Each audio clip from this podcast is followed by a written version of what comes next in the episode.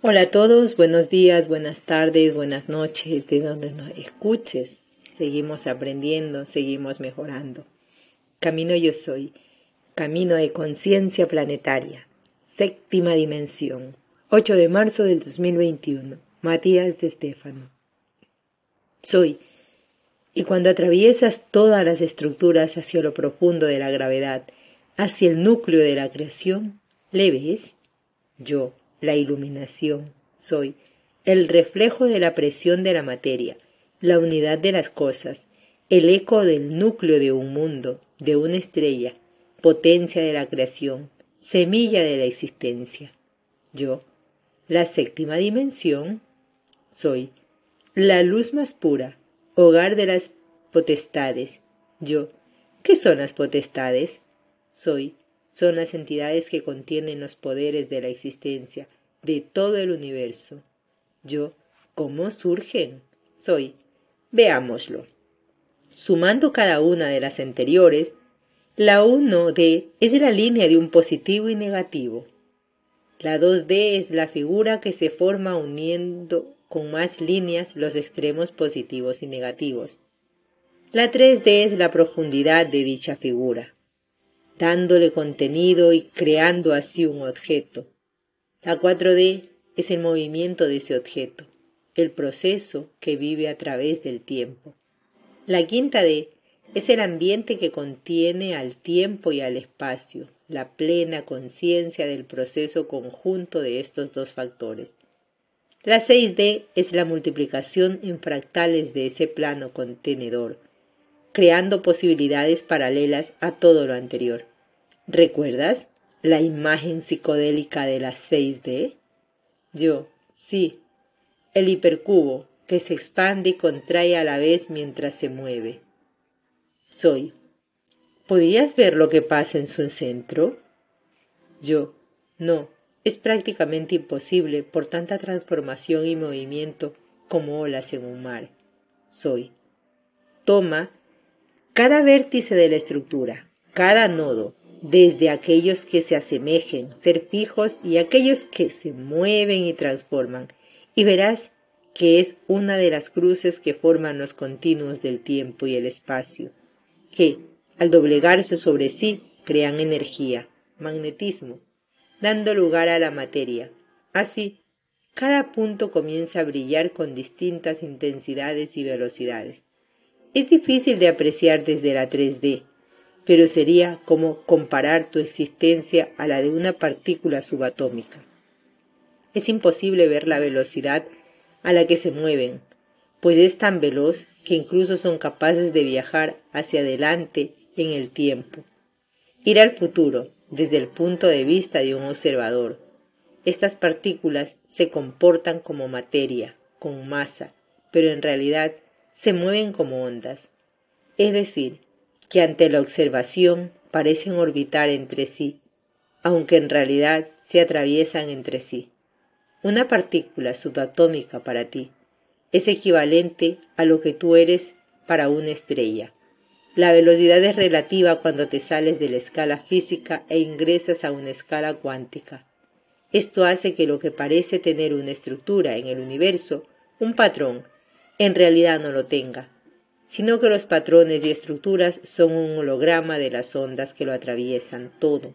Por ejemplo, los neutrinos son partículas como los electrones que llenan todo el espacio de manera libre, sin orbitar a nada, casi sosteniendo la realidad, y aun así los mismos parecen no ver la realidad.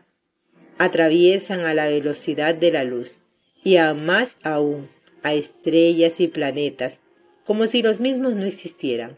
Para entender la escala, sería como lanzar una canica entre la luna y la Tierra, suponiendo que la luna y la Tierra son partículas subatónicas como protones y neutrones. Yo. O sea, que ni las ven. Es casi invisible. Es como si la Tierra fuese toda la galaxia y una pequeña canica, un neutrino, la atravesara. Nunca todo, tocaría ningún planeta ni estrella. ¡Wow! Soy. Para un neutrino u otra partícula como esta, la materia no existe es un holograma. Yo. ¿Es esta teoría de que el universo es holográfico? Soy. Holográfico viene del griego holos, todo, y grapos, escritura. Significado. La escritura del todo. Holos viene del indoeuropeo Sawel. Yo, como el sol, soy, es la luz del todo, el brillo que lo contiene todo en sí. Por ello, Holos da origen a Helos, de allí se origina el griego Helios, para definir al sol. Helio podríamos decir, pues, que un holograma es la escritura de la luz que diseña el todo, y debido a que la materia no existe en sus fundamentos constantes de tiempo y espacio, lo único real es la proyección de un todo, que contiene en sí los potenciales de todas las realidades diseñadas en la 6D. Retomemos la imagen ahora. Desde el punto de vista de la estructura fascinante de la 6D, cada nodo es como una estrella, un sol, un mundo o una partícula subatómica, que al moverse en distintas velocidades genera energía, y la misma se proyecta hacia afuera en la dispersión, o hacia adentro en la presión. De igual manera que un objetivo con mucha masa posee capas, estratos, esta 6D también los posee. La Tierra, la Tierra, por ejemplo, está dividida en estratosfera, atmósferas, biosferas, hidrosfera, geósfera, la cual está compuesta por las esferas de la corteza, el manto del magma, el núcleo externo y el núcleo interno.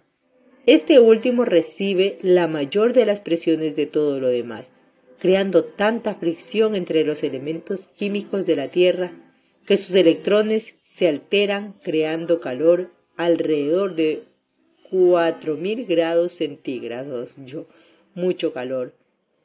Soy solo unos 1500 grados menos que la superficie del Sol, mientras las esferas superficiales se mueven más rápido que las internas.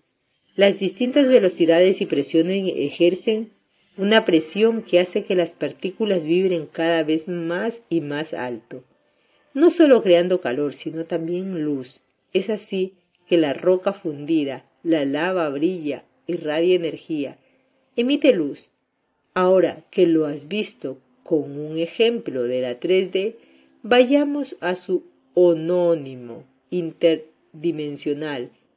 La 6D toma el gran hipercubo en constante movimiento y hazle un corte transversal como si cortases a la Tierra la mitad para ver todas sus capas y esferas hasta el núcleo. ¿Qué ves? Yo veo lo que está en la imagen de este post, una especie de imagen psicodélica en que un montón de ondas se doblegan entre sí, enroscándose, creando energía, nodos que parecen estrellas y que irradian su luz hacia el centro, siendo cada vez más intensa. Soy, pero que no te engañe el ojo. Desde la 3D es la presión de las superficies y las atmósferas lo que genera la alteración de electrones, creando calor y luz en el núcleo. Desde la 6D parece ser igual, que toda esta estructura magnánima genera como un motor que enciende una luz en su interior por la presión y velocidad. Y aunque desde la mirada humana sea así, sea que los elementos de la física generan esta energía, desde la séptima D es al revés. Yo, son los neutrinos los que dan sentido a la materia y lo ordenan para ser nodos. Soy, así es. Yo, es el núcleo el que irradia, permitiendo a lo demás existir. Soy. En la 3D se explica de igual manera. Si el núcleo de hierro no habría imantación, no se atraerían partículas y no se formaría la luz. Es el núcleo el que crea las esferas de un mundo para que le enciendan. Ahora, cuéntame, ¿qué has vivido hoy en la pirámide? Yo, válgame Dios, ahora lo entiendo. Lo que viví fue una experiencia de esto. Cuando entré hoy, la pirámide estaba caótico. Había un grupo de unas once mujeres rusas jóvenes con un chico estaban sacándose fotos desordenadamente, caóticamente, riendo y casi gritando en la cámara del rey. Yo me senté y sin cerrar los ojos me concentré en silencio. Una de ellas se cayó y se apoyó contra el muro, entonces viviré por un instante, y tres más se silenciaron, acercándose a los muros. Cuanto más alto vibré, todos empezaron a hacer silencio, y se empezaron a sentar en los rincones contra la pared, sin hablar, sin decir nada. Otra chica entró nueva, que no era parte del grupo, sumando doce personas, y ésta hizo lo mismo. Sin decir nada se sentó, todos en la misma posición que yo. Entonces comencé a resonar, a cantar, y todos en silencio se pusieron firmes. Me acerqué al centro y sus corazones empezaron a irradiar luz hacia el centro. Todas se volvieron una en el centro, un núcleo, y vi esta imagen que me has descrito. El núcleo atrajo el orden, creó la figura, la estructura y sólo obtuvo sentido como núcleo en el momento en que vibró, ordenando a los patrones externos que le, que le coloraron en el centro de, que lo colocaron en el centro del potencial. Y les vi ángeles pero no con rostro sino como entidades gigantes. Y en mí tanta luz que no podía ver nada, pero lo sentía todo, anclé esta conciencia y antes de irme les agradecí, pasivo, gracias en ruso. Todos sonrieron y cuando salí de la cámara volvieron a hablar de manera entusiasta, aunque ya no caótica. Soy. La séptima dimensión es la que da el sentido y eso te lleva a la iluminación. El concepto de iluminación no se produce cuando un ser trasciende la tercera dimensión, sino la sexta. Yo, wow, eso nos aleja más de ser iluminados. Soy, bueno, hay muchas formas de serlo. Alguien puede ser un iluminado en la 3D si logró encontrar armonía en el aquí y ahora. Alguien puede iluminarse en la 4D si encontró equilibrio en todos sus tiempos, en todas sus vidas y proyecciones. Un ser puede ser iluminado en la 5D si se volvió consciente de las conexiones y lógicas plenamente de sus dos anteriores dimensiones. Un ser se ilumina en la sexta D si logra captar la coherencia de su creación en cada posibilidad. Pero cuando uno consigue todas las iluminaciones juntas, es cuando habita la sexta D Allí es donde se encuentra la imagen de quien sostiene toda la existencia sin interferir en ella. Las potestades son las versiones de los poderes máximos que alimentan el sentido de todas las dimensiones, que dan coherencia a la existencia, donde no existe sombra ni luz, sino la esencia misma. Yo, la esencia misma. Hoy al volver a la pirámide sentí fuertemente el, ar, el aroma de las flores y pensé en eso. Soy. La flor es como la seis D, séptima D, manifestada en una planta, pues en ella contiene la potencialidad del fruto y la semilla. Es la irradiación acumulada de la presión de las sombras en las raíces y la expansión fractal de sus ramas y hojas. La flor es la manifestación de un potencial mediante la 6D en la 3D, representando la luz, los colores, el potencial de la séptima D. Tal vez no lo sabías, pero la flor de una planta es al mismo instante el chakra corona y el chakra sexual de una planta. Yo, ¿cómo puede ser? Soy es la expansión espiritual máxima, la expresión de la belleza del ser, y en su centro contiene todo lo necesario para crear vida, reproducirse, fertilizar. Yo, el polen, el néctar, o sea que la imagen humana sería como llevar los genitales en la cabeza. Soy. ¿Y qué supieras si estás conectado en función de la erección? Yo, acabas de arruinar toda la belleza de una flor y la magia de seis D. Soy. Eso es solo porque venís de culturas humanas de represión, Pero la séptima, la sexta D es la dimensión del éxtasis, del elixir, del néctar de los dioses. Néctar es una palabra griega que significa muerte, pero quien, en lugar de huir de la muerte, bebe de ella, consigue la inmortalidad. Por esto, los dioses del Olimpo bebían la muerte en una copa, el néctar que les otorgaba el don de la eternidad. Por ello le llamaron sin muerte, ambrosía, debido a que esa bebida se describía como azucarada, dando vitalidad a quien la bebía. Se llamó néctar al líquido, pegajoso y azucarado de las flores, la eternidad de la divinidad. Hace que las flores sean coronas, que enmarcan a los reyes, reinas y divinidades. Pero a su vez, desde la visión botánica, el néctar cumple una función doble relacionada a los hombres y al líquido seminal. Esta solución acuosa contiene azúcares, aminoácidos, iones y aromas que atraen a los insectos. Los colores de los pétalos son vistosos para las criaturas que ven el mundo desde la ultravioleta, radiantes y llamativas. A mayor colores, lo que para un humano es una belleza sutil, para un insecto es las vegas, el aroma y los azúcares son buscados por los insectos que llevan una dieta rica en estos productos. Al pisar una flor, beben su néctar como combustible y el mismo permite que al polen, microsemillas, se añeran a estos insectos, quienes les transportan desde los estambres masculinos de una flor hacia las estigmas femeninos de otras flores, produciendo la polinización y así fertilización de las plantas para reiniciar un ciclo eterno de fructificación.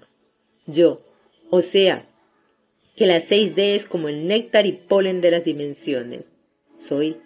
Contemplo una flor y verás que sus pétalos son la fractalización de la 6D, que se aclaran hacia el centro, generando más recepción y refracción de la luz. En su centro, los rayos de luz son los estambres, y los nodos son las antenas, generadoras del polen lumínico, el potencial. Cada antena es como una de las potestades divinas. Los seres de otras dimensiones se acercan a su luz, buscando el néctar produciendo en las glándulas báseas de los estambres, una suerte de penes de la flor. Cuando los seres toman el néctar, llenándolo del potencial del polen, se desplazan a otras flores, otras formaciones fractálicas de 6D, donde se acercan a buscar más néctar, pero esta vez intercambiando el polen con esta nueva realidad, generando polinización. El mismo se coloca en estigma de la flor, equivalente a la vagina, a la vagina, la cual desciende por el cuello del útero, llamando estilo, fecundado a los, fecundando a los óvulos, que eventualmente se convertirán en semillas, mientras que el útero de la flor utilizará el néctar azucarado para nutrir las semillas, creando el futuro. Yo, botánica de séptima dimensión. Soy, así es, el gran árbol universal.